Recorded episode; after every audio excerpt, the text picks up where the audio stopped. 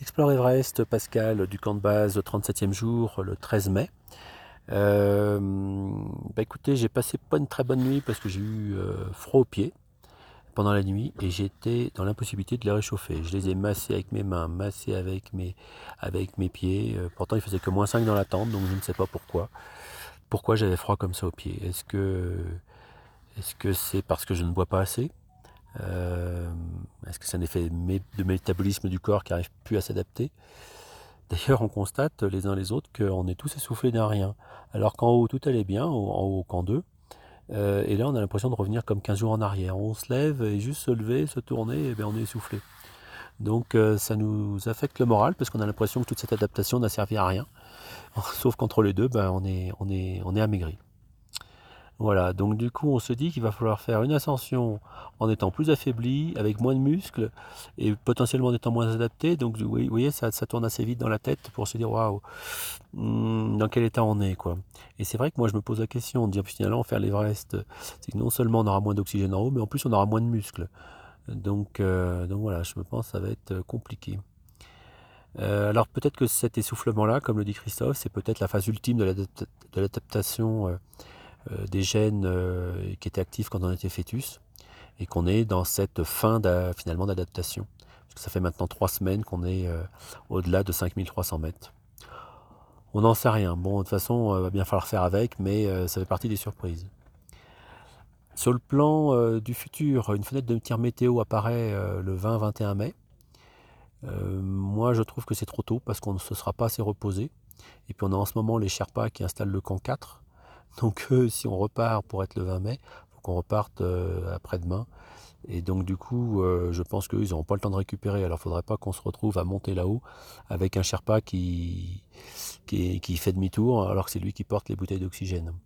Et euh, on voit bien hein, à travers les différentes expériences qu'on a maintenant ici depuis trois semaines que les Sherpas, bah, ce pas les surhommes qu'on croyait. Ils sont aussi fragiles, ils ont des problèmes de dents, de sinusite, de mal des montagnes.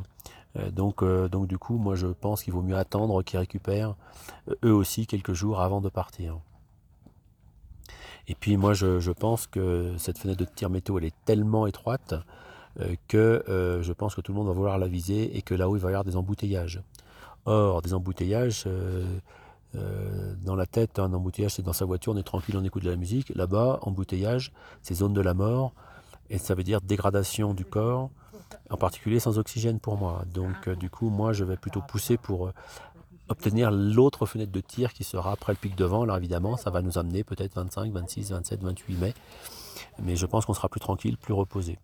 D'un autre côté, c'est vrai que euh, l'autre débat, c'est peut-être plus reposé, mais comme on voit nos muscles se dégrader chaque jour, on sera encore plus affaibli. Voilà, donc du coup, il y a un vrai débat qui s'engage entre nous. Euh, je ne sais pas comment il se tranchera au bout du compte. Je pense que la météo et puis l'état des Sherpas va venir le, nous décider. Et pour l'instant, en tout cas, c'est bien ouvert. Euh, sinon, bien, il y a quand même des nouvelles qui rappellent la réalité, hein, puisqu'il y a eu deux morts hier dans la descente du sommet. L'un au col sud de Camp 4 et l'autre juste avant. Euh, donc voilà, il ne faut, pas oublier ça, alors bon, moi je ne suis pas surpris puisqu'on sait qu'il y a en moyenne 2% de, mortalité euh, pour, euh, pour ceux qui tentent l'Everest avec oxygène. Donc deux morts, 100 euh, personnes sur le sommet, on est, on est dans l'ordre de grandeur habituel. La question c'est comment on fait pour qu'effectivement cette mortalité ne s'applique pas à soi-même. Voilà, donc il faudra être vigilant sur son propre état et savoir renoncer si, si on, si on s'aperçoit qu'on se met en danger un des gros sujets, puisqu'en fait, euh, je rappelle dans la zone de la mort, l'esprit ne fonctionne pas de la même façon. Donc, euh, comment s'apercevoir qu'on est en danger? Hein, Réponse, je pense, euh, uniquement au retour, il n'y a pas de réponse à l'aller.